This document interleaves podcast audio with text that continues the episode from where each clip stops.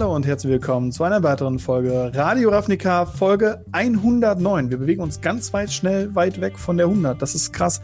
Und wie immer an meiner Seite der gute Robin. Hi. Alles gut? Hi, ja, bei mir ist alles gut. Wie geht's dir? Ja, ja, ja. Ich freue mich. Ich bin ein bisschen gefrustet über die Themen und ich habe gleichzeitig Bock auf die Themen und ich bin gespannt auf die Themen. Das wird lustig, weil wir gucken uns heute sehr, sehr viele Themen an. Erstens gucken wir uns natürlich an, ein Artikel beziehungsweise eine, eine Sache, die uns auch selber schon aufgefallen ist. Und zwar die aktuellen Preise. Modern ist durch Modern Horizons 2 so teuer geworden wie noch nie. Mhm. Und ähm, ja, da gucken wir auf jeden Fall uns das mal genauer an und nehmen das mal genau unter die Lupe. Dann gab es einen Artikel über State of Design 2021 von Wizards of the Coast selber. Dazu noch einen Artikel von Maro über eben zukünftige Nicht-Magic-Sets, ähm, also sowas ähnliches wie Adventure in the Forgotten Realms. Dann haben wir noch ein paar andere kleine News, die wir jetzt mal so zusammengefasst haben. Dann Magic Showcase. Was ist das? Was erwartet uns? Was wollen wir sehen? Darüber werden wir noch ganz kurz reden. So, was ist das und was wollen wir vor allem sehen? Was wollen wir vor allem sehen? Und am Ende, wie immer, Ask Us Anything. Genau. Äh, aber bevor wir mit dem Podcast starten wollen, äh, machen wir gerade noch mal die Runde durch alle Social Media und Plattformen, auf denen wir so zu finden sind. Zuallererst YouTube, wenn ihr uns da äh, abonnieren möchtet, das ist einmal äh, ich, Gamery und einmal MTG Blackset auf meinem Kanal läuft äh, ja der Radio Radio Radio Ravnica als Videocast. Ähm, aber bei Mark auf dem Kanal wunderbarer Legacy, Unboxing und Review Content. Äh, dann sind wir natürlich auf Spotify, Apple Podcast, quasi überall, wo es Podcasts gibt, äh, vertreten. Das heißt, wenn ihr uns mal mitnehmen wollt, äh, für unterwegs auf die Lauscher äh, zu hören, wie auch immer, äh, dann äh, könnt ihr das gerne dort tun, uns auch da gerne folgen und positiv bewerten, soweit ihr das denn so empfindet. Ihr könnt auch mit uns interagieren auf Twitter mit jeweils at äh, Gamery at MTG Blackset und dann nochmal at Radio Ravnica und natürlich unser Discord, wo wir äh, eure Fragen entgegennehmen fürs Ask Us Anything äh, und auch andere Themen auseinander äh, ja, klamüsern, wo wir über Modern Legacy und andere Formate reden und neue Releases, neue Events, alles Mögliche. Äh, zu guter Letzt patreon.com slash gamery ist eure Adresse, wenn ihr uns finanziell unterstützen wollt. Äh, so landet ihr in die Endcard von jedem YouTube-Video und natürlich auch werdet namentlich genannt am Ende von jedem Podcast. Aber Marc, ich würde sagen, wir schmeißen uns mal ins erste Thema. Und zwar ja. Modern. Du hast es eben schon gesagt, ähm, es ist ein bisschen teurer geworden. Äh, und das Ganze wurde jetzt auch nochmal äh, ja, berechnet für den amerikanischen Markt, der sich aber ganz gut übertragen lässt auf unseren Markt und auf unsere äh, ja, Empfindungen, was das angeht. Äh, von MTG Goldfish, geschrieben von Saffron Olive, der seit 2015 ja immer diese, diese ja, Overviews macht, indem er sich die obersten zwölf Top-Tier-Decks von Modern äh, ja anschaut, daraus einen Durchschnittspreis errechnet pro Deck und äh, das dann quasi entgegenrechnet. Ähm, und bisher den größten Sprung seit 2015 gab es zwischen 2017 und 2018, wo dann äh, von, wo man von 984 Dollar pro Deck auf 1015 Dollar pro Deck äh, gesprungen ist. Jetzt in dem letzten Jahr, in 2021, ist der Durchschnittspreis für die Top 12 Modern Decks bei 1070 Dollar, was auch gleichzeitig dann der höchste Preis ist seit äh, 2015 und ich glaube halt seit Modern in, also generell so. Ja. Und ein paar Punkte wurden da ja schon festgehalten, aber ähm, ja, was würdest du denn sagen, ist der haupttreibende Faktor für diesen massiven Preisanstieg? Ja, ich glaube halt tatsächlich die Politik, die mit Fetchländern betrieben wurde, meiner Meinung nach. Mhm. Also gerade jetzt so 2017, 2018, wo das mit den Fetchländern nochmal einen kleinen Hype gegeben hat. Und jetzt auch tatsächlich Modern Horizons 2, was halt ähm, zwar auch viele Fettständer in den Markt gespült hat, aber der mhm. Markt saugt das halt auch auf. Und viele Leute, die dann auf einmal sagen, hey, jetzt habe ich ja die Fettschländer oder jetzt habe ich eine Menge Modern Horizons 2 aufgemacht, jetzt spiele ich mal Modern, ähm, treibt halt auch nicht dafür, dass der Markt irgendwann gesättigt ist von Fettständern, weil wir wissen alle, von Fettständern kann man nie genug haben. Nie. Mhm. Und ähm, ja, da gibt's dann halt auch leider Gottes noch einige Karten, gerade Modern Horizon 1, Modern Horizons 2, beides Faktoren, die es waren Special Sets, es waren teure Sets, und sie hatten auch teure Karten drin. Und mm. ähm, ja, also das ist, äh, glaube ich, dabei ziemlich, ziemlich einfach zu sehen, warum an diesen Zeiten ein Spike da war. Genau, und das ist halt, wie du schon sagst, genau der Punkt. Mittlerweile sind wir an einem Punkt angelangt, wo die Fetchlands zumindest so günstig waren wie seit langer Zeit noch nicht. Äh, Scolding Tarn ist jetzt, glaube ich, auf einer ganz guten Mittelebene irgendwie angekommen. Es gibt natürlich noch ja. die, äh, den anderen Fetchland Cycle, äh, der jetzt auch wieder im Preis mehr und mehr steigt. Oh ja. Aber das sind ja zumindest Sachen, wo man, äh, sag ich mal, alte Schule mäßig sagen konnte, okay, die Sachen muss man halt einfach reprinten und dann werden sie wieder günstiger, beziehungsweise man wartet auf den nächsten Reprint und dann werden sie günstiger.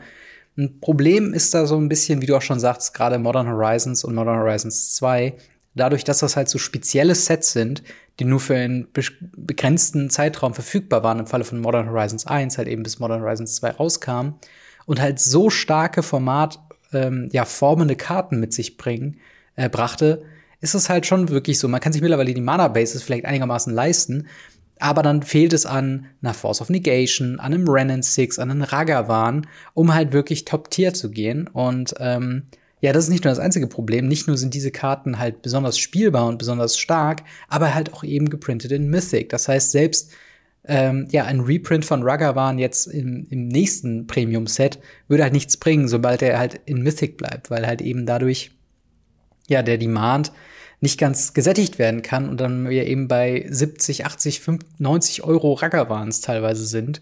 Und dieser Trend lässt sich halt weiter beobachten. Also wir haben dann, wie ich eben schon gesagt habe, Ragavan, Renan 6 eine Mythic, Season Pyromancer eine Mythic, Endurance, Grief, Solitude etc.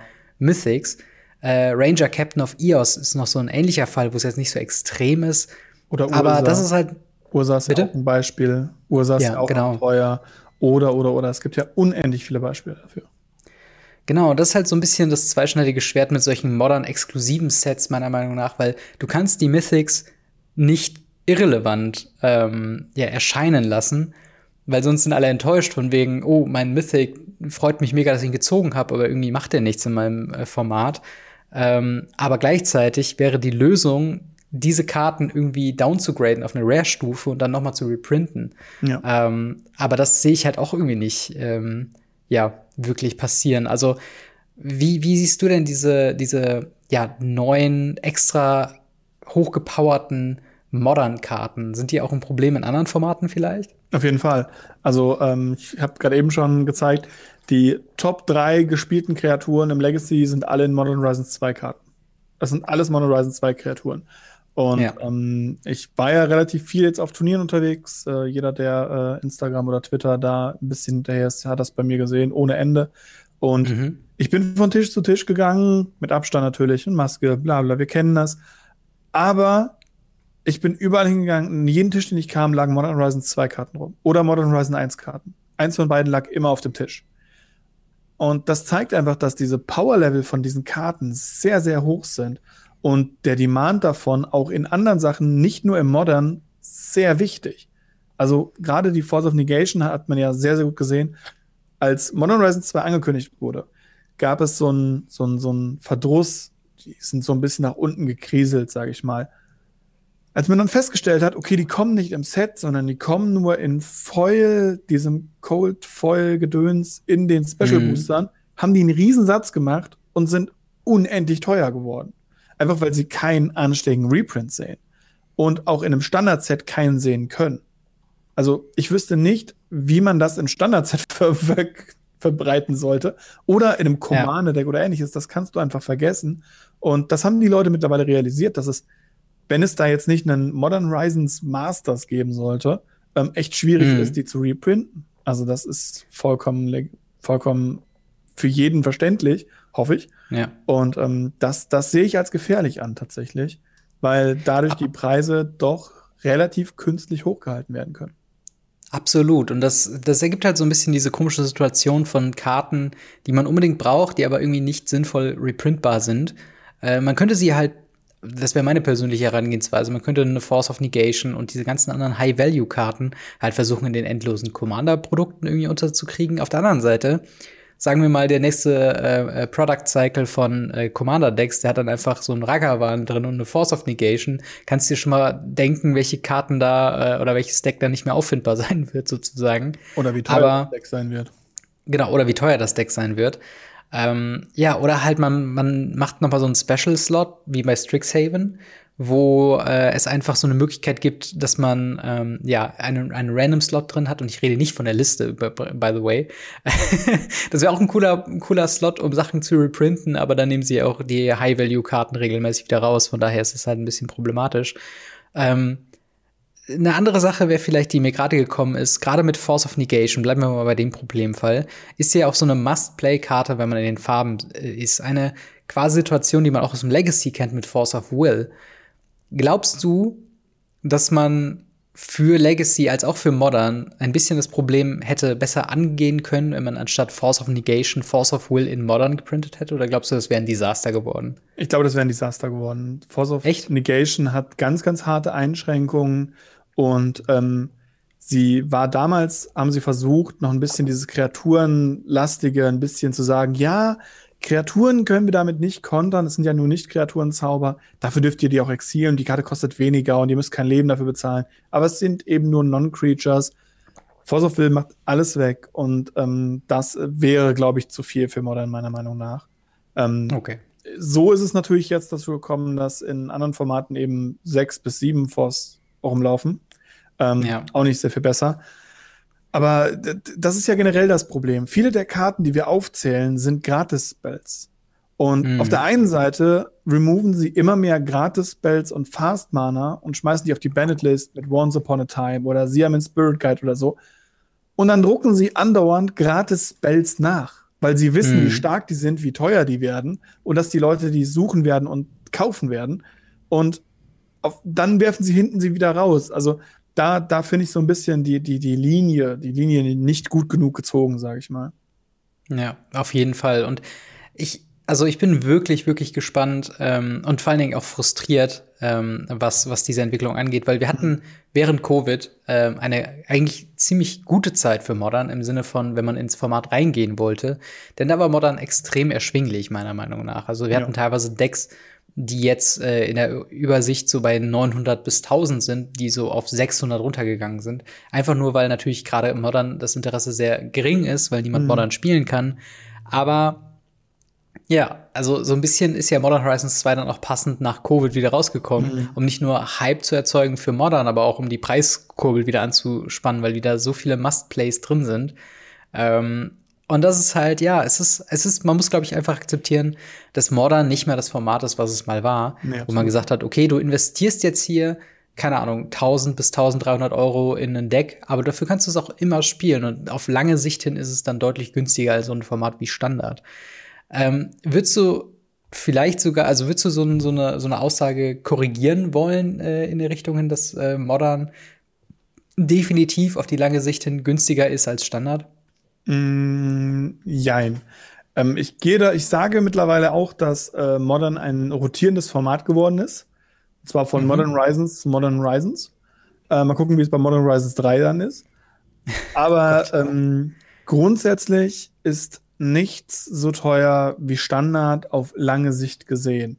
Weil, wenn mhm. ich jetzt zum Beispiel mein Deck als Beispiel nehme, ich spiele ja BWL Drasi im Modern und mhm. das habe ich schon gespielt vor vier, fünf, sechs Jahren, als das Eldrazi Winter, kurz vor danach habe ich angefangen, Eldrazi Texte zu spielen.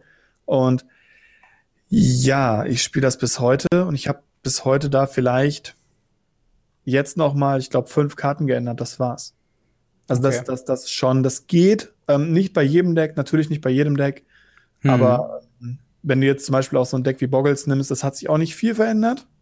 Ähm, Aber reißt auch nichts mehr, ne? Ja, genau. Und das ist eben dann genau der Punkt. Äh, auf der anderen Seite gibt es auch genug Sachen, die einfach noch Tron spielen können. Ist immer noch ein Deck, was gespielt wird. Ja. Auch das reißt nicht mehr so viel wie früher. Natürlich nicht. Das ist hm. ja auch mhm. nichts Schlimmes, weil irgendwann müssen diese Evergreens ja auch einfach mal gehen. Ansonsten, hey, ich spiele schon wieder gegen dasselbe Deck, dann kann ich auch Legacy spielen, weil ähm, da bleiben die Decks halt sehr viel länger da. Aber mhm. äh, für Modern finde ich das vollkommen okay und ähm, ich würde immer noch weiter Modern günstiger als Standard einordnen. Ich glaube, im, im Großen und Ganzen ähm, würde ich dir da auf jeden Fall zustimmen. Wobei natürlich jetzt, ähm, ich, ich merke auch immer wieder und gerade die Resonanz auf unsere äh, letzte Folge, ähm, wo wir im Ask Us Anything über den Einstieg von Modern geredet haben, ähm, da ist das halt ein regelmäßiger Punkt, der wieder aufkommt. Okay, man kann jetzt, oder viele Leute sehen sich einfach nicht in der Lage, ähm, auf einem Schlag alle Karten ja. für ein Deck sich sofort zu kaufen. Und das ist halt einfach was, was jetzt halt immer schwieriger wird mit den steigenden Preisen von Modern. Und vielleicht sind wir halt bei Modern irgendwann, ja, ich meine, das ist auch die, irgendwo die Frage, wofür das ganze Geld ausgeben, wofür quasi das optimierteste Deck überhaupt haben, wenn gleichzeitig Organized Play zu verfallen scheint. Das ist ja auch wieder so ein Punkt, der nochmal dazukommt. Mhm. Ähm, ich, man konnte sich ja zumindest bei Modern einigermaßen sicher sein, dass es hier und da nochmal ein Grand Prix gibt, dass es ab und zu mal äh, Turnierformate gab, wo man dann eben weiterkam, indem man Modern gespielt hat. Man konnte Punkte sammeln, Planes, nee, nicht Planeswalker-Punkte, wie ist es? Ähm, nicht Pro-Punkte, oder waren es doch Planeswalker-Punkte? Planeswalker-Punkte, genau. Okay, dann Planeswalker-Punkte, indem man halt regelmäßig Modern gespielt hat. Jetzt mit den ganzen Sachen ähm, gibt Wizards of the Coast nicht mehr wirklich so die, ähm, ja, wie soll ich sagen, den, den, den Eindruck, dass man Modern unbedingt kompetitiv spielen muss, wenn man, also wenn man nicht will, sozusagen. Mhm. Und das ist halt auch so ein bisschen was, wo ich auch ein bisschen mehr und mehr hintendiere, ist halt lieber quasi die Karten oder lieber Decks spielen, an denen man grundsätzlich mehr Spaß hat, äh, anstatt jetzt äh, dem, dem letzten Top-Tier-Deck quasi hinterher zu äh, jagen, weil ich glaube, da wird man seines Lebens nicht mehr froh und seines äh, ja, Geldbeutels irgendwo auch nicht.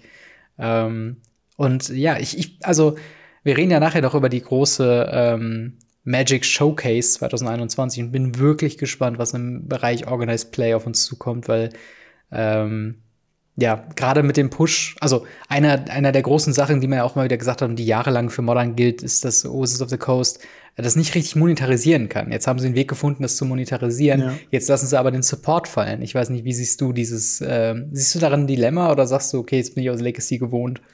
Ähm, ich sage, dass Modern von der kompetitiven Szene lebt. Und Modern wenn angekündigt wird, dass es wieder eine Competitive-Szene gibt mit Grand Prix oder anderen In-Store-Events, ähm, mhm. die ja schon so angemunkelt wurden, dass Modern leben wird dadurch. Weil Modern von mhm. Anfang an meiner Meinung nach das kompetitivste Format ist mit den kompetitivsten Leuten. Ähm, ja. Es ist so, dass da gerade die Leute, die High Plays haben wollen, die Tier 1 Decks spielen wollen, gerade sich im Modern versammeln vom Schwierigkeitsgrad oder von dem, was man an Knowledge haben muss, ähm, sage ich, ist Modern mittlerweile auch sehr, sehr, sehr nah an Legacy rangerückt. Also es ist mhm. ein Legacy Light geworden, ganz einfach. Wenn sie jetzt noch die, die Turnieraspekt, diesen Grind mit wieder einfügen, dann wird Modern wieder erblühen, ohne Frage. Und zwar wahrscheinlich größer als je zuvor, weil es eben die Leute anzieht. Weil eben Leute sagen, okay, ich kann mir Legacy nicht leisten, ich habe keine Lust auf Standard, spiele ich halt Modern wenn ich halt auf einem Grand Prix oder irgendwo was erreichen möchte. Und hm. äh, solange sie die Competitive-Szene am Leben erhalten, wird Modern meiner Meinung nach leben. Ja, also das kann man auf jeden Fall so unterstreichen. Ähm, ich, ich hoffe halt wirklich, dass sie den Plan haben, das Ganze noch irgendwie zu unterstützen, weil äh, viele, viele Tendenzen in letzter Zeit lassen uns ja da in die Richtung zweifeln, dass sie da ein Interesse haben, die, äh, ich sage jetzt mal Hardcore-Fans, wie wir uns beide halt auch sehen, mhm. ähm, da noch weiter zu unterstützen, sondern immer mehr auf Neukundenakquirierung gehen, anstatt halt die äh, ja, Versorgung von äh, bisherigen Spielern. Ja, ich auf der anderen Seite. Ja, warum äh, auf der anderen Seite sind halt auch andere Unternehmen oder, oder, oder andere Turniergeber oder andere, äh, ja, doch Unternehmen im Großen und Ganzen, halt ist auch sehr gut gefahren, mit äh, größeren Turnieren äh, eigenverantwortlich zu laufen zu lassen. Ähm, und ich will jetzt nicht zu sehr das Competitive Play mit reinnehmen, aber ich würde schon sagen, dass sollte Wizards of the Coast sagen, okay, wir machen überhaupt keine größeren Turniere mehr, ich glaube, dann wird auf jeden Fall äh, in sämtlichen Ländern größere Stores äh, zu den Bannern rufen und sagen, okay, kommt hier zum großen Modern-Turnier. Äh, Siehst und, du eine Card Market Series und ähnliches. Genau. Ja. Genau. Was mir noch eingefallen ist, ich hätte eine, eine interessante Idee, wie sie beides vereinen können. Sie könnten modern Gameplay supporten, Karten providen mhm. und das Ganze auch noch unterstützen, indem sie entweder so etwas wie Standard Showdown Booster als Modern mhm. Showdown machen, mit Random Boostern drin, oder in die Promo Packs oder die Premium Promo Packs mit einer gewissen Wahrscheinlichkeit auch einfach Modern Karten reintun. Ähm, wir hatten ja eine Zeit lang, ja. dass in einem Slot eine Standardkarte aus dem aktuellen Set drin ist und in dem zweiten dann eine, Pio eine Pionierkarte. Und ich glaube, mhm. das ist auch immer noch so.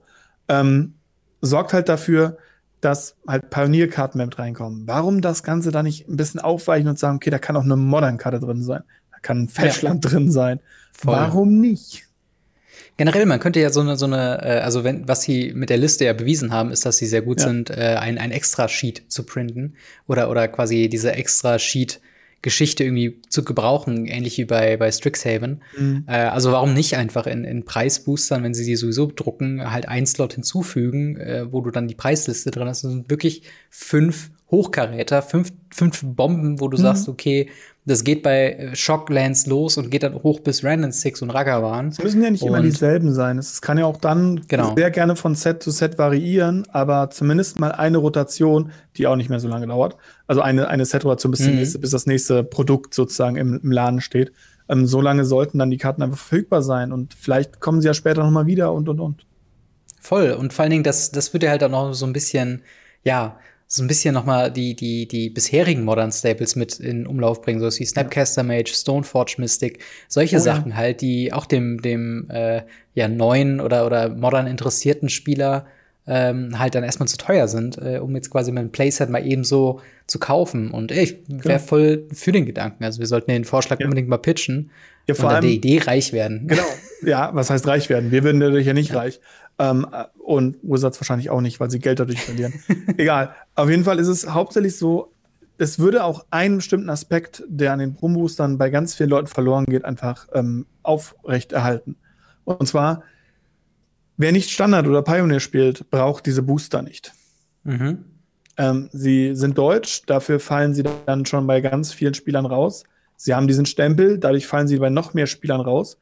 Und dann haben sie Karten drin, die in den meisten Fällen durch die aktuellen Standardsachen einfach irrelevant sind. Dementsprechend mhm. würde das diese Booster richtig aufwerten. Ja, auf jeden Fall. Also ich wäre voll, voll für so einen Slot, eben wenn man sieht, dass die Spielerschaft sowieso mehr zu den Eternal-Formaten tendiert als zu Standard. Und oh ja. auch an dieser Entwicklung ist ja Wizards of the Coast irgendwo selbst schuld, indem sie äh, Standard das Hauptturnierformat von Arena gemacht haben. Äh, von daher mhm. wäre das auf jeden Fall eine nette Dreingabe, wenn man sagt, okay, ähm, wir machen hier, sag ich mal, eine extra Liste, die im Preisbooster drin sind. Die Preisbooster gibt es nur im Store. Die kann man nicht äh, quasi sonstlich erwerben bei Amazon oder sonst irgendwo. Das wäre auf jeden Fall ein Riesen-Move, ähm, mhm. über den ich mich freuen würde. Und in gewisser Weise ähm, haben wir das ja äh, mit den neuen äh, Promos, zu denen wir auch noch mal später kommen, äh, weil ja auch schon leichte Modern Staples drin ja. sind, sowas wie Goblin Guide oder sowas, genau. die du ja tatsächlich spielen kannst. Ähm, aber ja, ich würde sagen, äh, wenn du zu dem Thema nichts mehr hast, äh, springen wir weiter auf das nächste. Oh ja. Und zwar, ähm, ja, Mark Rosewater, der, äh, ja, wie soll man sagen, Head Designer von Magic the Gathering, ähm, macht so seine jährliche August-Serie, wo er den State of Design festlegt. Also wie steht Magic the Gathering designtechnisch in diesem Jahr aufgestellt? Und er macht das schon seit 2005, äh, was sehr, sehr respektabel ist, dass er mhm. das überhaupt jedes Jahr macht. Und auch so transparent seine Arbeit zeigt. Also ich, wir, ne, wir meckern ja häufig und wir werden wahrscheinlich auch jetzt noch sehr viel meckern in diesem, äh, in diesem Part. Ähm, aber das muss man auch mal einfach sagen. Respekt dafür, dass sie so viele Sachen offenlegen und so viele ja. Kritikpunkte und äh, Pluspunkte halt eben transparent machen, über was sie halt reden. Ähm, und ich fasse mal ganz kurz äh, zusammen, was so seine ja, seine Feststellungen äh, waren. Ähm, ganz allgemein auf Magic als Ganzes bezogen wurde Magic the Gathering sehr viel gekauft im letzten Jahr, äh, was natürlich überraschend und gut ist für Wizards of the Coast, denn wir hatten ja Covid, falls ihr es nicht gemerkt habt, haha. Ähm, und da wurden trotzdem sehr viele Paperkarten gekauft und halt eben zusammen mit digital, äh, mit der Digitalsparte hat das halt für einen sehr großen Umsatz äh, gesorgt. Außerdem ähm, glaubt er, dass dieses Jahr oder viel, also von August 2020 bis August 21 ein großes äh, Design-Renaissance-Jahr war. Also es dauert nochmal designtechnisch einiges mehr ging als äh, bisher. Außerdem war Set Booster ein großer Hit. Viele Leute haben sich darüber sehr gefreut, äh, sagt Mark Rosewater hier. Eine andere Sache, ähm, Lessons, also Sachen, die problematisch waren oder die, äh, die man mitnehmen sollte, um es halt auszubessern. Es hat ein bisschen einer über, äh, übergreifenden mechanischen Thematik gefehlt zwischen den Sets. Ähm, wir hatten also Strixhaven, Kaltheim, äh, Zendika Rising und so weiter und so fort. Und immer war irgendwas Neues dabei und die haben nicht so gut ineinander gegriffen, wie es hätte sein können und unter anderem halt eben die MDFCs, also die modularen Double-Faced Cards, die auf beiden Seiten halt jeweils eine äh, individuelle Karte haben.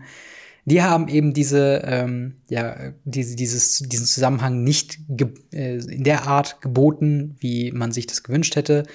Und obwohl es nicht ganz Mark Rosewaters ähm, ja, Aufgabengebiet ist, war Throne of Eldraine zu stark für Constructed. Und das hat ähm, ja die anderen Sets ein bisschen in den Schatten gestellt. Das soweit quasi zu der allgemeinen äh, Prämisse, die er so mitgenommen hat. Glaubst du, die Lessons beziehungsweise die Probleme, die er hier aufführt und auch die positiven Seiten, die sind so akkurat oder würdest du da was ergänzen oder fehlt dir da was? Also ich muss leider sagen, es ist super akkurat. Mhm. also es ist ja. auch relativ genau an meiner Meinung entlang orientiert. Ähm, welche Schlüsse man daraus ziehen kann und was daraus gezogen wird, das bin ich mir nicht sicher, ob ich da einhergehe mit dem, was eben äh, im Artikel selber auch steht. Aber grundsätzlich haben wir von Anfang an gemeckert, warum haben wir jetzt überall MDFCs?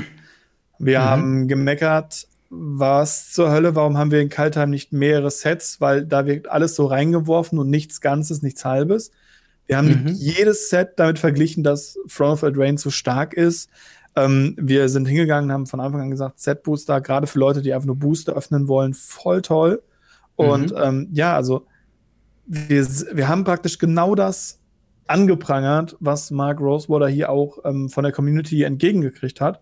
Und mhm. das zeigt einfach, dass wir halt auch ein Stück weit das, was die Community denkt und so weiter, auch sehr gut widerspiegeln, was, was mich sehr glücklich gemacht hat. Weil wenn der jetzt gesagt werden worden wäre, so nein, also MDFCs sind die tollsten Karten der Welt, jede Karte sollte MDFC sein und kein Set sollte Front of Eldraine äh, äh, jemals schlagen, aber Front of Eldraine sollte immer im Standard sein, dann, mhm. ähm, dann, dann weiß ich auch nicht. Dann hätte ich auch gefragt, was hier falsch ist und warum wir diesen Podcast hier machen.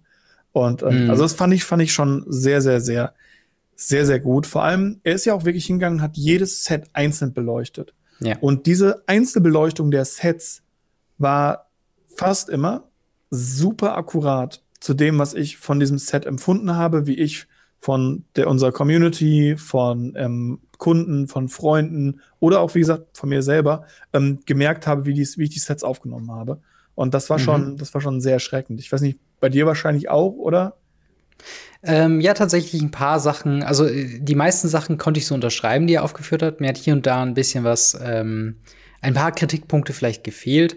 Ähm, aber im Großen und Ganzen hat es schon sehr, äh, sehr gutes Bild dargestellt, wie Magic äh, designtechnisch quasi steht. Ähm, ich finde den Punkt interessant, dass er gesagt hat, dass es ein starkes Jahr für, für Design war, was eine Renaissance quasi gebracht hat. Also Sachen noch mal erweitert haben in einer Art und Weise, wie es noch nie gemacht wurde. Du hast ja eben schon die MDFCs genannt. Ähm, wir haben aber auch sowas wie rein digitale äh, Designs gesehen. Wir haben halt wirklich auch mit den äh, Dungeons aus äh, Adventures of the Forgotten Realms wirklich nochmal eine komplett andere Sichtweise gesehen, die weder Tokens, die weder äh, äh, Karte quasi sind. Äh, und da sind schon sehr viele Sachen drin, wo sich die Leute teilweise aufgeregt haben, aber teilweise halt auch eben ähm, ja, darüber gefreut haben, dass es halt so abwechslungsreich ist und dass mhm. so, so vieles noch mit dazukommt. Meine Frage ist halt nur, ist das jetzt quasi so ein, also ist das wirklich eine Renaissance im Sinne von, das hat jetzt Türen geöffnet, viele weitere Designs zu bringen, oder war das mehr wie so ein, wie so ein, keine Ahnung, wie so ein spontanes Leuchtfeuer oder wie so ein, wie so ein Böller, der jetzt einmal laut gekracht hat und danach ist er erstmal still. Ähm, weil in gewisser mhm. Weise, und das ist so ein, so ein Tenor, den ich jetzt so das letzte Jahr äh, immer mehr äh, in meinem Kopf mehr oder weniger höre oder feststelle, ist halt dieses, sie hauen jetzt so viel raus und es kommt so viel raus und so viele kreative Designs und unter Druck entstehen Diamanten. Auf der anderen Seite habe ich so ein bisschen das Gefühl, dass sie sich auch so ein bisschen ausbrennen. Also, dass es so ein bisschen mehr dieses Gefühl gibt von wegen, jetzt hauen sie alles raus, was sie können, aber haben dann vielleicht in, in drei, vier, fünf Jahren weniger, ähm, ja, wie soll ich sagen, weniger äh, Mindspace oder unangetatschte ja. äh, Territorien, die sie dann noch erweitern können. Ich weiß nicht, wie siehst du das? Ähm, glaubst ich, du, da, da steckt noch einig, einige Kreativität hinter? Ich, ich ähm, definiere, glaube ich, Renaissance anders als du. Eine, mhm. eine Renaissance ist für mich eine Rückbesinnung auf, auf alte, gute Werte. Und das ist ja auch das, was die Zeit ausmacht. Und ich glaube, das ging halt viel darum, ähm, die Renaissance hat zurückberufen ans Bordbrett, dass man sagt, okay, wir müssen neue Sachen zwar erfinden, Aber wir brauchen eben eine Random Infect-Kreatur in Kaltheim. Mhm. Entschuldigung. Oder wir brauchen ähm, nochmal Phyrexianer. Wir müssen uns zurückerinnern an eben große Größen, wie zum Beispiel Tormund, der jetzt endlich eine Kreatur geworden ist in Commander Legends. Mhm. Ähm, wir müssen uns zurückbesinnen auf eben genau das, was Magic ausgemacht hat. Und zwar innovatives Design mit Fähigkeiten von früher, an die wir uns erinnern können. Und genau das mhm. ist, glaube ich, ge getüpfelt, also zusammengelaufen in Modern Horizons 2, wo ja unendlich viele alte Fähigkeiten, sei es Affinity, Storm und andere Sachen einfach wiedergekommen sind. Hm. Und ähm, auch der Rückbesinnung, die Rückbesinnung auf den alten Kartenframe, auch wenn sie das schon wieder weit übertreiben, ähm, ist auch eine Art von Renaissance. Es ist das Alte nehmen und schauen, wie man es verbessern kann. Sie sind hm. Stück für Stück weitergegangen und gesagt, okay, wir haben früher ein Foiling eingeführt, jetzt führen wir ein neues Foiling ein okay, das wird mittelmäßig gut aufgenommen, probieren wir was anderes. Probieren wir was anderes, probieren wir was anderes, bis irgendwas kleben bleibt. Hm. Dass es so viele Produkte sind. Ich glaube, das hat nichts mit dem zu tun, was Mark Rosebody hier aussagen möchte. Es ist wirklich dieses, diese Rückbesinnung auf eben das, was früher gut war, was Magic groß hm. gemacht hat und gut gemacht hat und darauf weiter nach vorne aufbauen. Also nicht in der Vergangenheit leben, aber die Vergangenheit auch nicht vergessen. Und ähm, ja. das ist, glaube ich, schon ganz gut gelungen dass mhm. sie 50.000 Produkte bringen müssen. Zu jedem Set. ja, das und stimmt. Und so weiter. Das, das, ja, das haben wir schon oft gesagt. Das ist vielleicht nicht so, aber das wurde hierbei auch nicht angehört, weil das ist, das ist dann noch ein anderer Designpunkt. Hier geht es genau. um die, um die Card-Design, Set-Design und ähnliches. Genau. Und ich finde, vor allen Dingen die kleinen Dinge sind es, glaube ich, die es bei mir ähm, wirklich geschafft haben, quasi mehr die positive Seite von Magic dieses Jahr zu polieren als die negative Seite. Und da hilft auch wirklich dieser Rückblick Set für Set sehr mhm. äh, weiter. Zum Beispiel bei Zendikar Rising, äh, Landfall. Fand ich eine super Mechanik, ist, glaube ich, äh, einer der beliebtesten Mechaniken, weil es halt so simpel und so effektiv ist in der Umsetzung. Ein anderes Ding ist, sind die Snap-on-Equipments, wie er es hier nennt, also Equipments, die ins Spiel kommen und sich sofort irgendwo dran heften, ja. dafür aber eine teurere Equip-Kosten hatten. Finde ich auch ein geniales Design, finde ich einfach schön, äh, dass sich sowas jetzt einfach weiter durchsetzt und dass es halt einfach so ein Ding ist, wo man sagt, okay, Equipments waren lange Zeit sehr schlecht und waren nicht competitive playable in den meisten Fällen.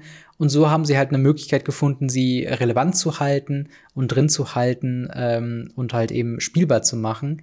Äh, wie du schon eben sagtest, diese, diese Rückblicke und die Throwbacks auf äh, Magic Lore, auf alte Magic Lore, auf alte Magic Mechaniken, das sind alles so Sachen, die halt ähm, Commander Legends und halt eben Modern Horizons 2 für mich halt noch mal so herausgehoben haben, ähm, weil man dort eben so ein bisschen ja, das Gefühl hat, jetzt wieder ein, ein, ein Missing Piece in der Hand zu haben, wie mhm. wenn man. Hymn of Torak in, äh, früher mal gespielt hat und man kennt die Karte und dann hat man auf einmal Torak in der Hand oder hat aus dem Booster ja. gezogen, denkt man sich so, geil, jetzt äh, ist das Bild komplett und sowas können sie echt gerne äh, häufiger machen. Ähm, Zusätzlich dazu oder halt eben der Remastered, also das Remastered-Set. Ja. Einfach auch ein sehr harter Throwback nach dem Motto, hier ist ein Set, das haben wir noch mal neu angepinselt und neu aufgesetzt, habt Spaß damit im Draft ungünstige Situationen, wo sie es rausgebracht haben von dem Zeitpunkt her. Aber grundsätzlich äh, einfach eine, eine klasse Idee. Ja, total. Und ich mag ja selbst bei Dungeons and Dragons, was ja noch so ein kontroverser Punkt ist, weil es halt quasi eine Nicht-Magic-IP ist, und das hat er mhm. auch aufgeführt, dass die Leute teilweise Dungeons and Dragons in Magic sehr mögen, auf der anderen Seite halt sagen, okay, das passt halt gar nicht zu Magic und ich kann es nachvollziehen, aber im Großen und Ganzen finde ich halt das Set ist auch an sich gelungen. Da sind sehr viele sehr unterhaltsame Karten drin. Und äh, für sich geschlossen ist es einfach ein sehr rundes Set, meiner Meinung nach. Das ist wirklich was, wo ich mir ja. eine Deckbox äh, oder, oder halt eine, eine, Boosterbox ins Regal stellen würde und sagen würde, hey, wenn ich mal einen spaßigen Abend mit ein paar Freunde haben will, dann würde ich das draften. Ja, das ist ähm, richtig. Und ja, genau so die andere Sache, oder ich sag mal, also erstmal, vielleicht bleiben wir erstmal im Positiven. Was würdest du denn sagen von den aufgeführten Sets, die er hier bespricht? Welches würdest du sagen, ist dein Lieblingsset und warum? Jumps, ah, warte. Ähm, tatsächlich ist es, glaube ich, einfach Commander Legends, mhm. weil es einfach ein großartiges Set war, alles vereint hat. Es waren Sachen für, für Commander-Spieler drin, es waren Sachen, Sachen für Sammler drin, es waren einigermaßen gutes Power-Level, ohne jetzt übertrieben zu sein wie Modern Horizons 2.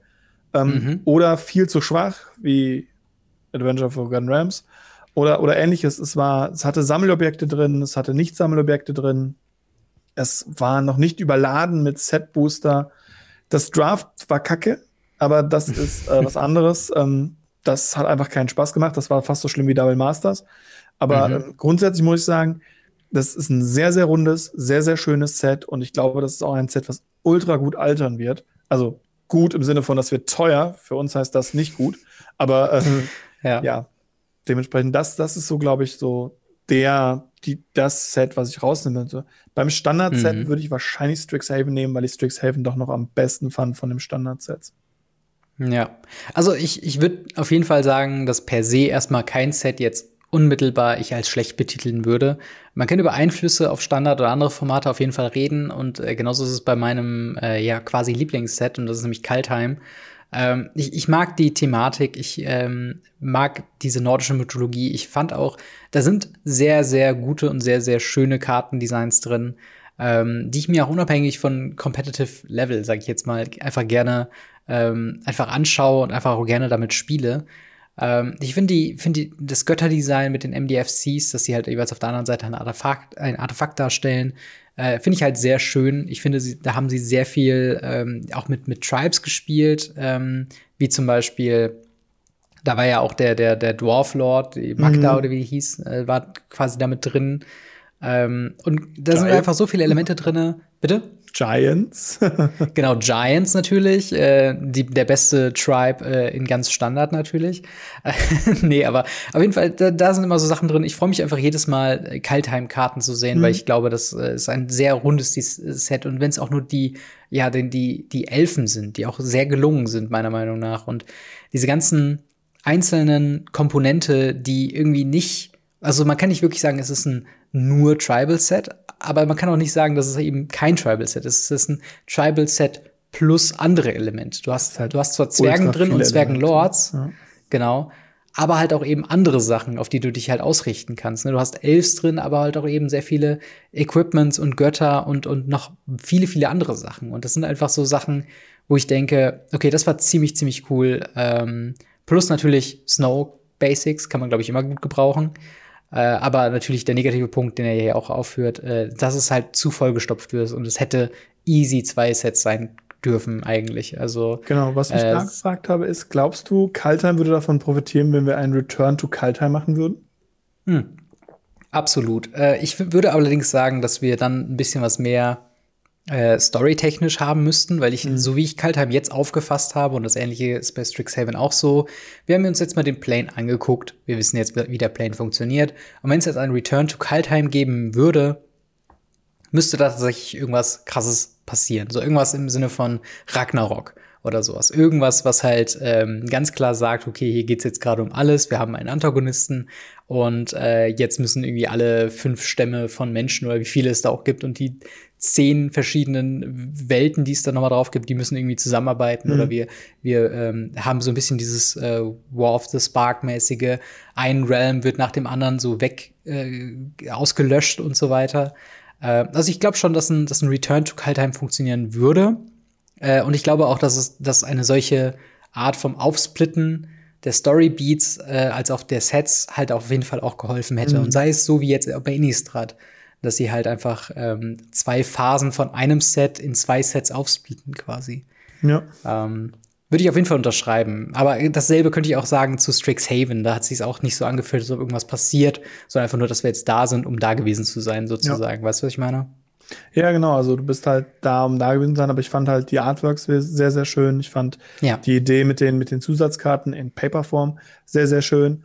Und mhm. ähm, deswegen mochte ich Strixhaven einfach. Ich fand auch die MDFCs bei Strixhaven ziemlich gelungen, ähm, auch wenn sie sehr überfüllt waren, klar. Ähm, aber grundsätzlich, die wenigen, die gespielt werden, sind halt cool. Und mhm. deswegen fand ich Strixhaven schon ganz gut. Gerade wenn es halt in Richtung Standard gehen soll. Weil Standard soll ja ein bisschen flashiger werden. Standard soll ja ein ja. bisschen aufgehübscht werden. Und ähm, da kann man dann ruhig sowas machen. Vor allem, wenn der Computer sehr viel übernimmt, weil Arena ja. ist ja das Standardformat. Ja, und ähm, gibt es für die, du hast gesagt, es gibt für dich kein Set, was du grundsätzlich als schlecht darstellen würdest? Ähm, also es, es, kommt halt immer darauf an, ne, von welcher Perspektive sieht man das. Also wenn ich jedes Set individuell betrachte und mir das als Draft-Erlebnis vorstelle äh, oder halt als, als in sich geschlossenes Spiel, sage ich jetzt mal, gäbe es, glaube ich, bei jedem, wo ich sagen würde, okay, ich würde sehen, warum das funktionieren könnte. Also Zendika Rising leidet, glaube ich, am ehesten noch an einer Identitätskrise im Sinne von, dass wir jetzt zum dritten Mal auf dem Plane waren mhm. und jetzt so ein bisschen so das Gefühl haben, okay, was war nochmal das Besondere da? Aber da machen es halt die Mechaniken aus. Da hatten wir zum ersten Mal MDFCs wie in der Form, wie ich sie am sinnvollsten fand, von wegen eine tatsächliche Karte auf der einen Seite, auf dem Land auf der anderen Seite. Mhm. Ähm, genauso wie Landfall macht es halt einfach Bock, das zu spielen. Dafür ist halt die der, der Flavor schlechter. So ein bisschen ähnlich würde ich das halt sehen, oder andersherum würde ich es bei Strixhaven sehen, wo ähm, wo die Themen vielleicht besser sind oder diese, diese, diese Atmosphäre von Schule und, und dieses Harry Potter-artige Spellslinger-mäßige, das hat gut funktioniert, flavormäßig. Spielerisch fand ich es nicht so doll. Aber äh, das ist natürlich auch gerne meine, meine individuelle ähm, äh, Ansicht darauf. Wie, wie würdest du denn? Hast du ein Set, was du als schlecht bewerten würdest? Ja, ja. Adventure in the Forgotten Realms. okay, warum? Also wie gesagt, ich habe Pre-Release gespielt, ich habe mehr, wir haben ja das Event gespielt, das Preview-Event mhm. und ähm, ich habe tatsächlich relativ viel von dem Set auch gesehen und gespielt und ja, es ist ganz cool, weil es Low Base ist und für Anfänger bestimmt großartig oder für Leute, die super casual spielen, einfach nur irgendwelche Karten, wo ein Beholder drauf ist, haben wollen. Ähm, als, als ein bisschen Art von Commander, Competitive, irgendwas Spieler, der auch ein bisschen flashiger was Sachen haben möchte, ist mhm. das Set ein absoluter Reinfall, meiner Meinung nach. Und das hm. ist ja tatsächlich auch das, wie, wie die Community es auch aufnimmt. Also es, es, es wird super schlecht aufgenommen und äh, es zeigt ja auch, dass fast nichts daraus gespielt wird. Ähm, und ja, es ist, also ich, ich, als sie angekündigt haben, Dungeon Dragons, hing ich da und dachte mir, ja, warum nicht? Wird bestimmt cool. Ich meine, sind Franchises. Was sie daraus gemacht haben, ist halt ein Homelands 2 und bis heute mag niemand Homelands, außer die Leute, die Homelands mögen, weil sie Homelands mögen. Ja, also ich, ich bin mir gar nicht so bewusst, also vielleicht habe ich es einfach nur nicht mitbekommen, mhm. äh, dass Dungeons and Dragons Adventures of the Forgotten Realms so schlecht äh, mhm. angekommen ist. Ich glaube, es leidet halt viel unter den Sachen, die wir halt schon sagen, dass es halt nicht wirklich playable im Standard ist. Dass halt mhm. halt Throne of Eldraine alles überschattet. Es hat ein paar Schwächen Spieler, also designtechnisch, dass man halt eben da auch wieder nicht so ein ganz genaues Thema wirklich rauslesen mhm. kann, im Sinne von, ähm, ja, was macht man da? Okay, W20 würfeln und halt durch Dungeons gehen. Aber das sind irgendwie zwei Mechaniken von gefühlt fünf, die dann noch mal äh, äh kommen müssten. Und ich, ich glaube, dass es die Mechaniken auf jeden Fall gibt, dass sie halt nur nicht so gut kommuniziert worden sind. Und wenn man so ein bisschen zwischen den Zeilen liest, liest äh, von Mark Rosewater, scheint es auch so ein bisschen zu sein, dass ähm, Dungeons and Dragons ein bisschen darunter litt, ein äh, Nicht-Magic-Set zu sein. Mhm. Im Sinne von, dass die Leute oder die Designer sich mehr fokussiert darauf haben, wie kann man einen Dritz Urden, wie kann man eine Lolth oder wie kann man die ganzen anderen Dungeons and Dragons Charaktere sinnvoll übertragen in Magic und weniger, was macht das spielerisch. Also so ein bisschen ist das Top-Down-Design, dadurch, dass es eine andere IP ist, ja. einfach ein bisschen ähm, ja den, den eigentlichen Spieldesign Fluss einfach gelähmt hat. Also es gibt, ja. wie gesagt, es gibt coole Karten, die wir halt auch in unseren äh, Top-Listen quasi mal aufgeführt haben, wo ich immer noch hinterstehen würde und sagen würde, okay, das sind auch nach wie vor coole Karten, aber ich, ich sehe deinen Punkt, ähm, dass es so ein bisschen an einer spielerischen Identität fehlt. Das ist vor allem genau der Grund, warum ich äh, Homelands mit eingebracht habe, weil Homelands mhm. genau so ein Set war. Es wurde gesagt, hey, wir haben hier ein Land Planes kreiert, können wir ein paar Karten davor zu, zu designen. Und Leute von Wizards haben dann gesagt, ja, dann mach doch mal ein paar Karten dazu. Und das ist genau mhm. dieser Top-Down-Design, äh, was eben jetzt bei Dungeon Dragons wieder passiert ist. Und deswegen mhm. vergleiche ich es so gerne mit Homelands, weil ähm, auch in Homelands, Homelands litt unter genau den gleichen Aspekten.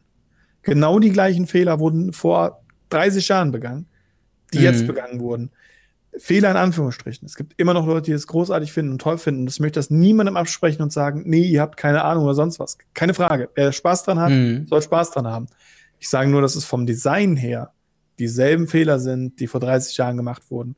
Und das ja. weiß ich nicht, ob ich das als Renaissance noch sehen würde.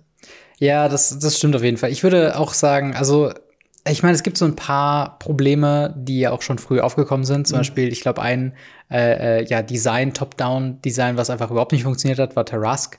Mhm. Äh, weil das wohl in Dungeons Dragons diese unaufhaltsame Godzilla-ähnliche Kreatur ist, die man einfach nicht besiegen kann. Und dann lässt sie sich halt von einem 1-1 Death Toucher killen. Mhm. Äh, das sind einfach so, so ja, Flavor-Fails, die einfach nicht unbedingt sein mussten. Äh, ebenso finde ich es auch äh, äh, ja einen mechanischen Fail halt eben nicht Party mit reinzubringen. Ich weiß noch, wie wir alle gesagt haben zu Zendika Rising, okay, die Party-Mechanik, das ist jetzt ein Setup ja. für das zweite Set, was Dungeons and Dragons ist. Aber ich glaube, da kommt dann genau dieses rein, dass halt wer auch immer für Dungeons and Dragons verantwortlich ist, Charakter, äh, von der Charakterseite her, der wollte dann vielleicht nicht dass im Mittelpunkt eine Mechanik aus einem anderen Set steht, ja. sondern vielmehr, dass die Charaktere für sich selbst ähm, atmen können. Und ich kann diesen Ansatz verstehen, aber es war schade für das, ähm, mhm. ja, für das ganze Set, weil so, das, das kommt wieder in den, in den Ursprungspunkt mit rein, fehlt es halt einfach diesem, diesem letzten Jahr an Identität. Hätte man so, einen so, einen so einen leichten Bogen gespannt von Zendikar Rising zu äh, Adventures of the Forgotten ja. Realms. Ich will nicht sagen, dass dann jetzt alles besser gewesen wäre auf magische Art und Weise, aber es hätte ein bisschen geholfen, das ganze, äh, das ganze Jahr so ein bisschen zusammenzufassen als, okay, in diesem Standard haben wir Sachen eingepflanzt, wie auch mhm. zum Beispiel die, äh, die Phyrexianer, die jetzt immer wieder eingestreut werden. Und am Ende kommt der Payoff, indem wir das Ganze aufgreifen und du kannst die ganzen alten äh, Ankündigungen noch mitspielen. Und ebenso habe ich es mir halt erhofft mit Party. Und im Endeffekt hatten wir natürlich ein paar ähm, ja, Warrior und Rogues und Clerics und so weiter, aber im Großen und Ganzen gab es jetzt nicht diesen großen Party-Support, den sich viele gehofft haben. Oh ja. ähm, also es ist auf jeden Fall kein, kein ultra starkes Set. Ähm, aber wie ich eben schon gesagt habe, so ich finde schon, dass das, vielleicht bin ich da auch jetzt gerade ein bisschen befangen, weil zur Erklärung, ich habe äh, tatsächlich, nachdem Dungeons and Dragons ähm, angekündigt wurde, äh, in dieser in dieser Sneak Peek, die wir gesagt haben, von wegen It's All About Dritz, dieses Video, wenn du dich dran erinnerst, ich habe tatsächlich angefangen, mir die Saga des Dunkelelfen als Buch mhm. zu kaufen und diese ganzen alten Bänder durchzulesen. Bin jetzt gerade bei Teil 2 und äh, verliebe mich gerade in die Hintergrundgeschichte von Dritzte Urden und ja. habe dementsprechend vielleicht ein bisschen so die neue rote-rote Brille auf das Set und denke mir so, mittlerweile gehe ich da, wenn ich eine Karte von Dungeons Dragons in der Hand habe, denke ich so, ah ja, okay, das wurde irgendwie erwähnt in Seitenhieb oder sowas. Aber, aber das ist genau das, was ja genau damit angesprochen wurde. Genau dafür war das designt. Meiner Meinung nach wurde dieses Magic Set nicht als Magic Set Design für Magic Spieler sondern dieses Magic Set wurde als Magic Set für Dungeons and Dragons Spieler designt. Ja. Und da bin ich mir nicht sicher, wie gut ich das finde. Vor allem, wie wir ja schon ganz oft gesagt haben, dass es im Standard ist. Hm, das Aber stimmt. dazu kommen wir ja gleich. Genau. Ähm, und ich würde sagen, also hast du noch abschließende Gedanken zu dem Artikel an sich? Ja, ich finde ihn gut, dass sie so selbstreflektierend sind. Ich finde, hoffe, ja. dass es Änderungen bringt. Und ich hoffe, dass Mark Rosewater und das Designteam und äh, die meisten Leute bei Wizards auf ähnliche Schlüsse kommen, wie äh, ich das tue, beziehungsweise wir das tun, wie die Community das tut. Mhm, auf jeden Fall. Also ich finde den Artikel, das existiert halt auch gut und wie mhm. ähnlich wie du es gesagt hast, ähm, absolut schön, dass es sowas gibt und dass man eben sich gehört fühlt von ja. äh, den Machern von Magic. Aber ich würde sagen, wir ziehen mal weiter äh, und zwar zu einer kleineren News und zwar äh, die Companion App äh, ist ein ja, Schlüssel zum In-Store Play geworden, nachdem es jetzt die, ähm, die, die alten Codes, die waren es VPN-Codes? DCI. DCI, genau.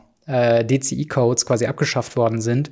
Äh, ist quasi eine Handy-App, die ihr euch runterladen solltet äh, und dann quasi mit einem Event-Code euch quasi anmelden könnt. Hat ein paar coole Vorteile im Sinne von, dass man dann eben sagen kann, hey, äh, die nächste Runde hat angefangen, da ist dein Gegner, das ist der Tisch, wo du quasi angehst. Die Interaktion ist direkt mit dem Computer vom äh, dem Store-Owner verbunden. Aber jetzt kommt ein Update, zumindest im Early Access. Um was handelt es sich denn da, Marc? Und zwar ist eine Kartendatenbank mit eingeführt worden.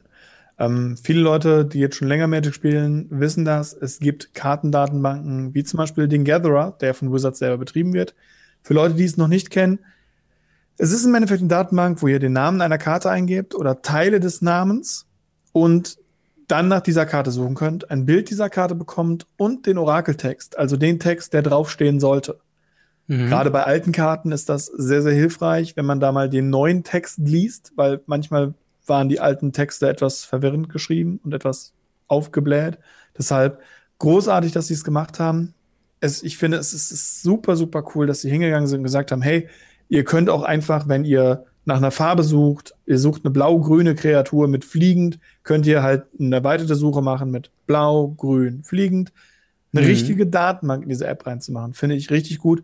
Wenn ich sie richtig gesehen habe, sieht sie sehr stark nach dem Gatherer aus. Ich bin mir da nicht sicher, ob da nicht doch so ja. ein kleines Baby entsteht ähm, aus den beiden Produkten, sage ich mal. Aber mhm. ähm, das erleichtert auch die Möglichkeit für Judges, zum Beispiel unendlich mehr, weil mhm. es tatsächlich so ist, dass ein Spieler mittlerweile durch die Companion-App während dem Spielen sein Handy benutzen darf.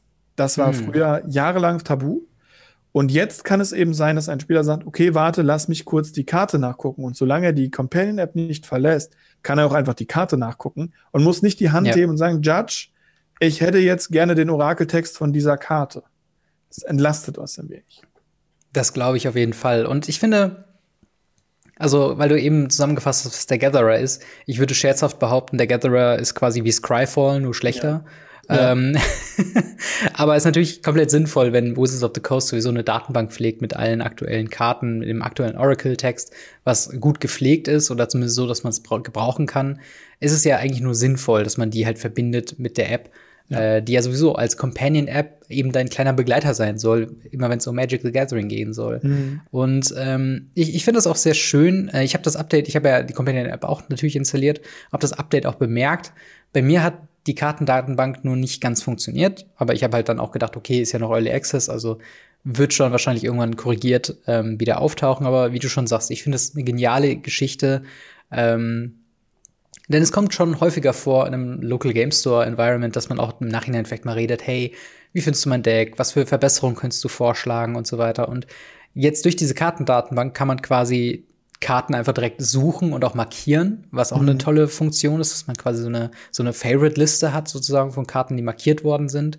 Ähm, wo man dann zum Beispiel halt sagen kann, okay, diese Karten will ich mir jetzt merken für meine Einkaufsliste, wenn ich zu Hause bin oder die ich halt mhm. vertauschen möchte. Und äh, ja, es ist auf jeden Fall eine super, super Geschichte. Auch gerade die äh, Advanced Search Funktion ähm, ist halt auch wirklich eine schöne Sache. Ich glaube nicht, dass sie so komplex ist wie die von Scryfall.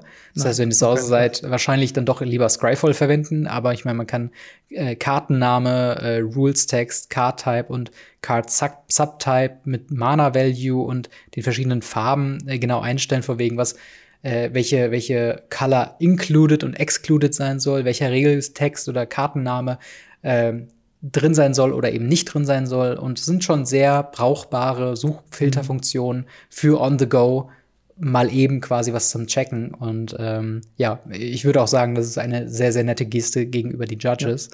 Ja. Ähm, was mir jetzt tatsächlich noch fehlt, ist, ist ein Kartenscanner. Ich ja, jetzt genau, gerne Kartenscanner. Kartenscanner, weil sie machen es ja bei über ähm, die gute Commander-Plattform, deren Name mir gerade nicht einfällt. Hm. Warum nicht? Weiß ich nicht. Ähm, also, hm? meinst, du, meinst du hier äh, äh, Spelltable? Spelltable, genau, die meine ja. ich. Ähm, und bei Spelltable gibt es ja schon einen Kartenscanner.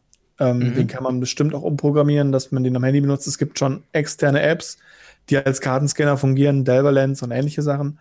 Und mhm. ähm, dementsprechend wenn die da jetzt noch eine Scan-Funktion reinmachen und dass die Karte dann automatisch auf Englisch oder Deutsch übersetzt wird, je nachdem, ja. wo man gerade bist, oder Französisch oder Italienisch, was auch immer man gerade braucht, ähm, mhm. das wäre natürlich dann richtig gut, dass man sagen kann, hey, ich verstehe die Karte nicht, zeig mal, was macht die Karte. Ich lege das Handy drüber. Genau dasselbe, was man eben auch auf Spelltable macht.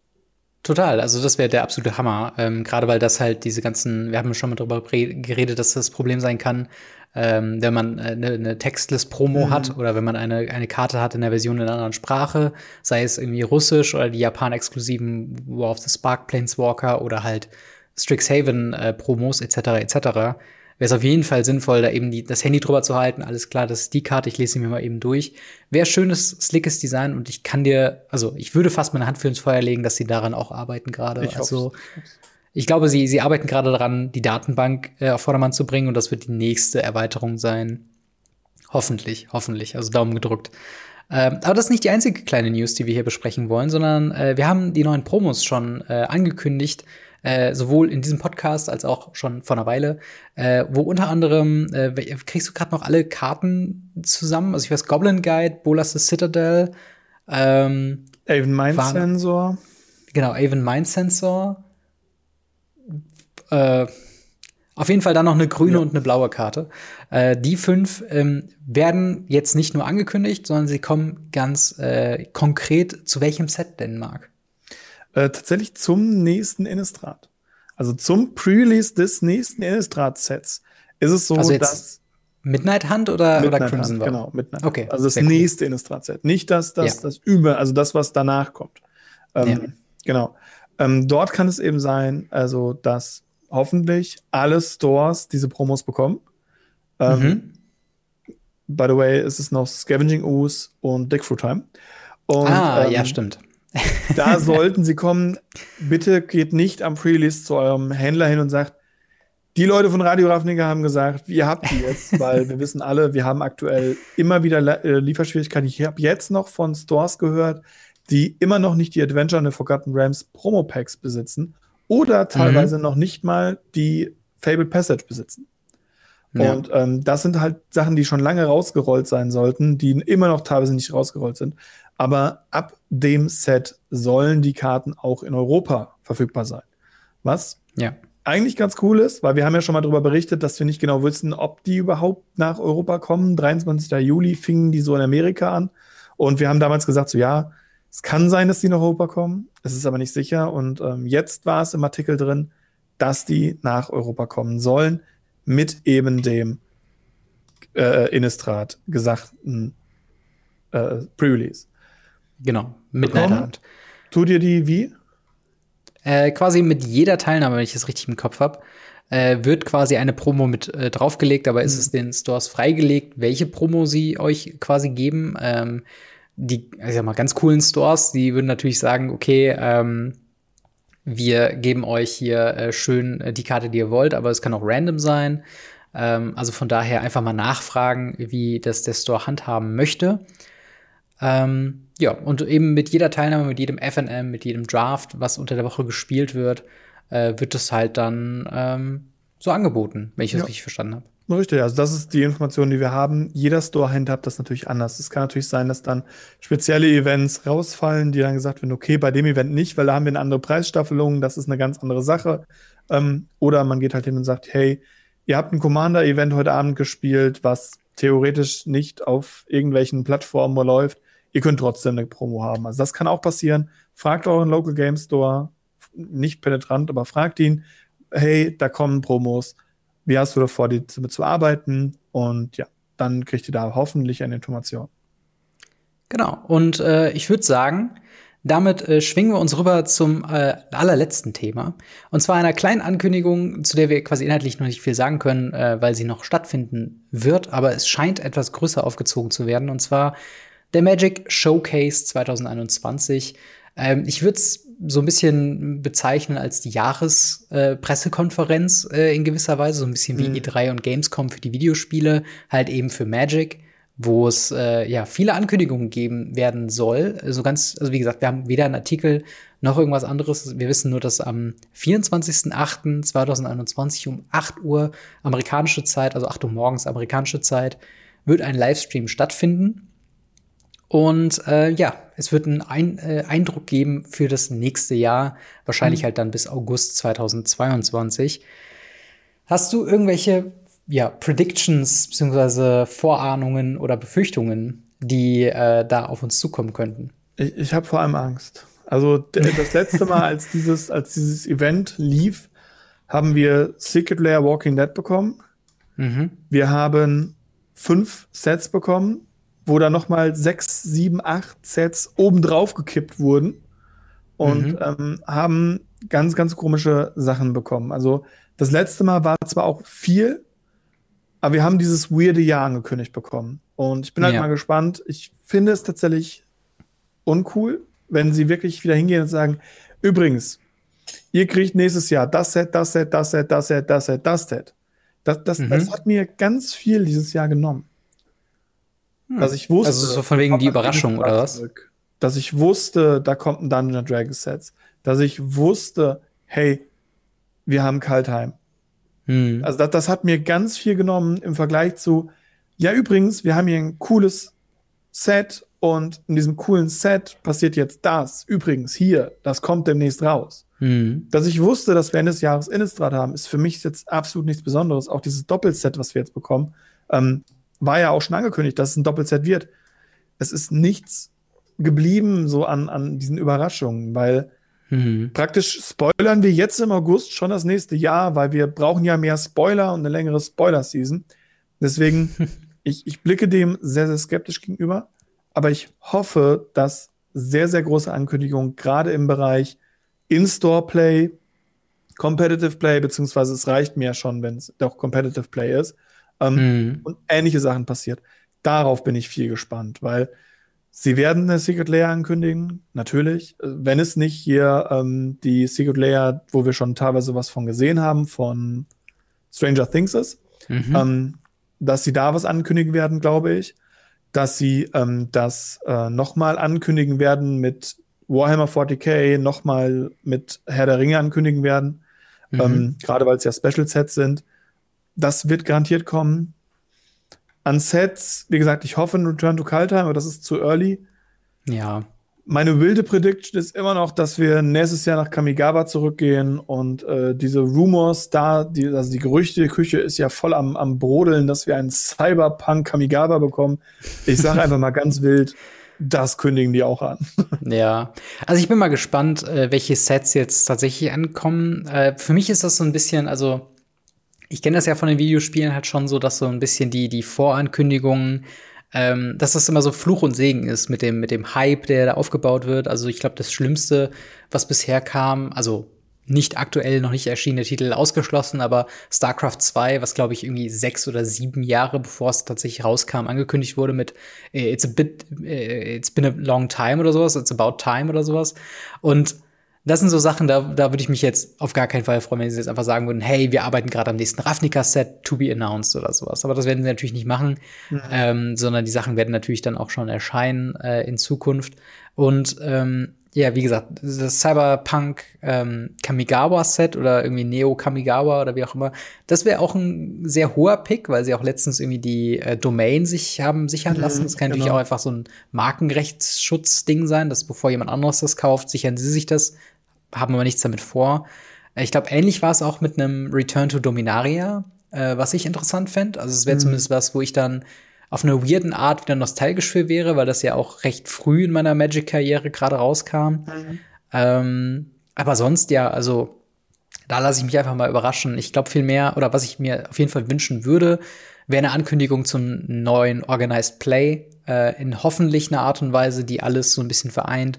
In, in einer optimalen Welt dass du irgendwelche Art von Punkten sammelst, egal ob du auf Arena spielst, ob du im Store spielst oder ob du dich auf einen Grand Prix begibst, mit natürlich vorausgesetzt einer Grand Prix, mit hoffentlich irgendwie Coverage in der Art und Weise, wie es von früher man das kennt, dass einfach ganz klar war, jedes Wochenende wird irgendwas gezockt und man kann sich davon äh, Luis Scott Vargas und anderen äh, Top-Kommentatoren äh, ja belabern lassen währenddessen. Das habe ich immer sehr genossen und mag es eigentlich gar nicht, dass Competitive Play derzeit eigentlich komplett irrelevant geworden ist, was das angeht. Ähm, also sowas würde ich mir auf jeden Fall wünschen. Ähm, ich befürchte tatsächlich, dass es wieder sehr viel Secret Lair und Universe Beyonds Ankündigungen geben wird. Ähm, und ja, ich, ich bin mal gespannt. Also in, meiner, in meinen Augen müssten Wizards of the Coast einiges aufarbeiten von letztem Jahr, was wieder so ein bisschen Spielervertrauen oder, oder Customer-Vertrauen äh, bietet. Ähm, meine Befürchtung ist, dass sie das nicht erreichen werden, sondern halt eben sagen, okay, ähm, wir bleiben weiter bei dem Cash-Cow-Marketing-Prinzip von wegen äh, Arena weiter pushen, bis es wirklich gar keiner mehr Bock hat, das zu spielen, dass Secret Lairs gepusht werden, bis auch alles gereprintet worden ist äh, und dass wir halt eben nicht die Ankündigungen bekommen, die wir uns hoffen. Äh, aber mal sehen. Also, äh, wirst du dir das Event live angucken?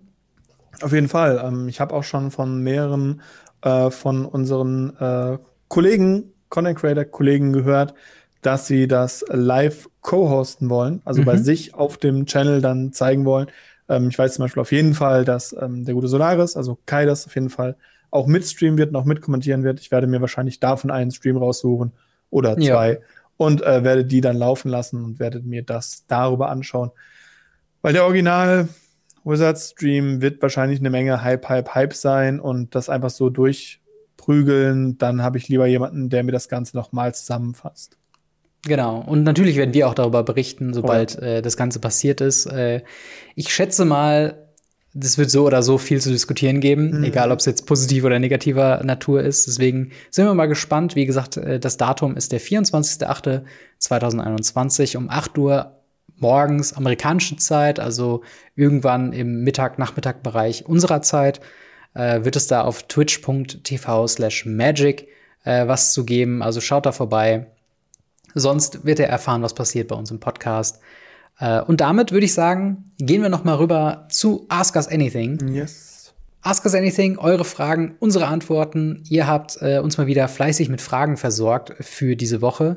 Und da schaue ich direkt mal rein. Und zwar haben wir da von DK31, zeichnet ihr eigentlich auch? Marc, bist du ein Künstler mit dem Bleistift oder ähnliches? Äh, als Kind hätte ich gesagt, klar, ich liebe Bleistift und Tusche. Und ich habe auch, glaube ich, in meiner Schulzeit ziemlich coole Bilder gemalt. Ich habe zumindest immer, wenn es um Bleistift und Tusche ging, immer Einsen gekriegt. Ansonsten hm. meistens eher so Fünfen, weil ich hatte zumindest Farbe auf dem Papier. Ähm, was ich aber tatsächlich mache, ist, ich sammle Zeichnungen. Hm. Also ähm, ich habe ganz viele in meinem Bekanntenkreis, die malen und zeichnen. Und gerade so Bleistiftzeichnungen, ich habe da einen Wolf, da einen Raben, da eine Anime-Figur, da oben habe ich mein Logo und wenn ich mich umgucke, da ist noch ein Rabe, da ist eine Anime-Figur. Also ich habe überall hier in meiner kompletten Wohnung habe ich Bleistiftzeichnungen und ähm, Schwarz-Weiß-Zeichnungen hauptsächlich äh, von Freunden und auch teilweise so zugeschickt und auch teilweise gekauft. Ähm, überall hier in meiner Wohnung hängen. Ich kann es nicht, aber ich finde es unglaublich schön und deswegen sammle ich das tatsächlich. Ja, also ich ähm, bin so hin und her gerissen, was Zeichnungen ansieht. Also ich würde mich schon als, sag ich mal, ähm, also ich habe schon eine grobe Ahnung, was so, was so Farbkomposition angeht und spiele damit auch gerne rum, so designtechnisch, wenn ich mich mal wirklich hinsetze, was zu kreieren. In den seltensten Fällen ist da tatsächlich ein Stift involviert. Mhm. Ähm, dementsprechend, also ich habe auch eine unfassbar hässliche Handschrift, falls die jemand mal gesehen hat. Oh ja. ähm, von daher ist das halt so ein Ding. Ich bin da, glaube ich, einfach zu grob motorisch, um da richtig was zu zeichnen. Wobei ich mal wirklich eine Zeit lang versucht habe, einen, einen Cartoon-Charakter zu pushen oder zu trainieren, ähm, was allerdings nicht wirklich viel gebracht hat und ich habe es, glaube ich, nie jemandem gezeigt. Von daher lassen wir das einfach. Äh, und gehen zur nächsten Frage. Die da ist von äh, Mofte. Wie findet ihr White Border Karten? Marc, wie stehst du zum weißen Rand? Ist das ein, ein Tilt-Faktor bei dir oder sagst du, okay, wir haben Schlimmeres? Nee, tatsächlich nicht. Also ich finde, wir haben wesentlich Schlimmeres. Ähm, ich, ich, mag Whiteboarder ein Stück weit. Ähm, ich fände es cool, wenn ich zum Beispiel ein komplettes Deck als Whiteboarder spielen könnte. Und ähm, dadurch, dass ich ja zum Beispiel ganz viele meiner Duels Whiteboarder spiele, weil ich ja die mhm. Budget-Duels spiele, ähm, bin ich es halt auch gewohnt, mit meinen Fetchländern auf weißrandige Länder zu gehen. Wenn ich mir ein mhm. Deck von einem Kollegen leihe und der dann Blackborder Duels da drin spielt, also mit schwarzem Rand, dann hänge ich teilweise eine halbe Minute da, bis ich realisiere, ich habe das Deck jetzt zweimal durchgeguckt, weil ich nur nach diesem weißen Rand scanne. Hm. Und ich finde kein Doppelland, weil ich diesen weißen Rand nicht finde. Ich bin da doch schon sehr hart trainiert. Ähm, ich muss dazu sagen, der achte Editions Whiteboarder, also der New Border in Whiteboarder, ist mhm. auch eine der schönsten Border, wenn er komplett klar ist. Ja. Problem bei Whiteboarder ist natürlich Vergilbung, da kommen ja. grüne Flecken drauf und und und. Deswegen finde ich es nicht so schön, weil die Karten sehr schnell sehr alt wirken. Aber mhm. grundsätzlich habe ich nichts gegen weiße, goldene, silberne Border tatsächlich überhaupt nicht.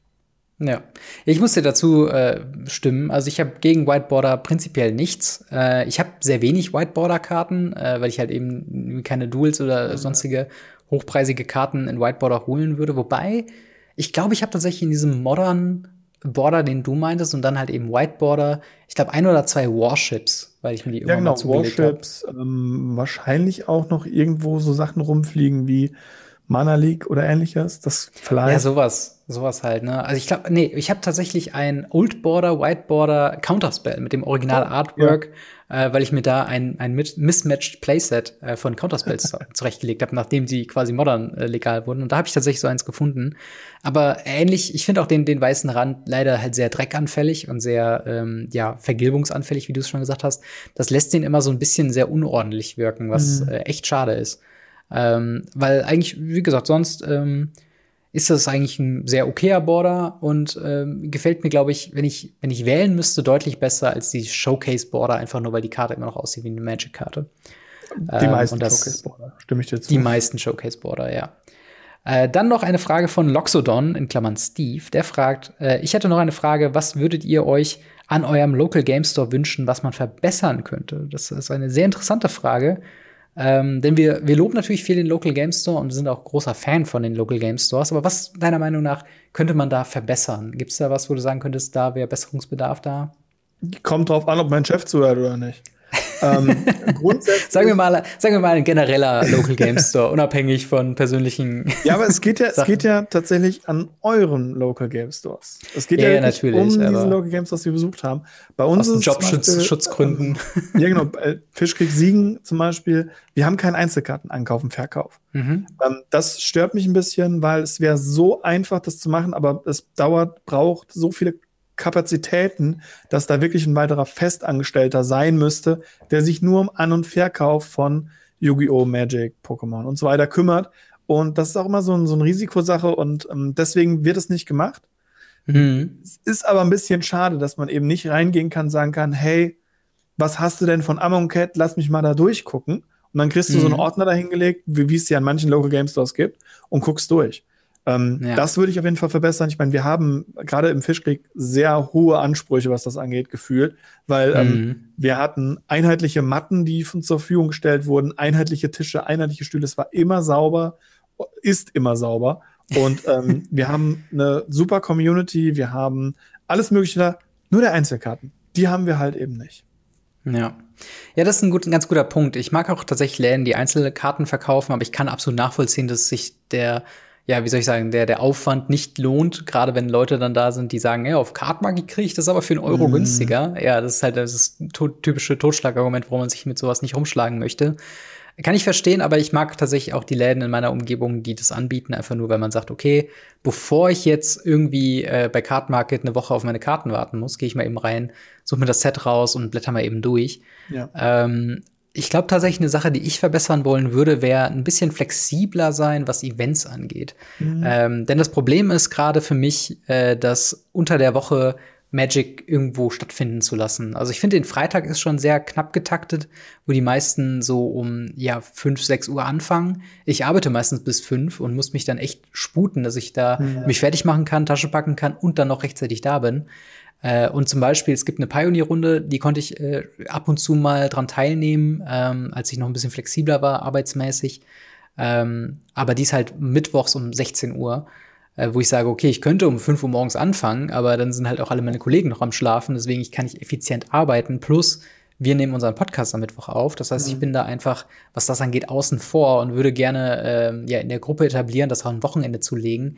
Aber da wiederum schließt der Store halt auch schon um 16 Uhr. Und das ist halt immer so ein bisschen dieses, also ich kann, kann das absolut nachvollziehen, dass man am Wochenende auch früh Schluss haben möchte, gar kein Problem und so.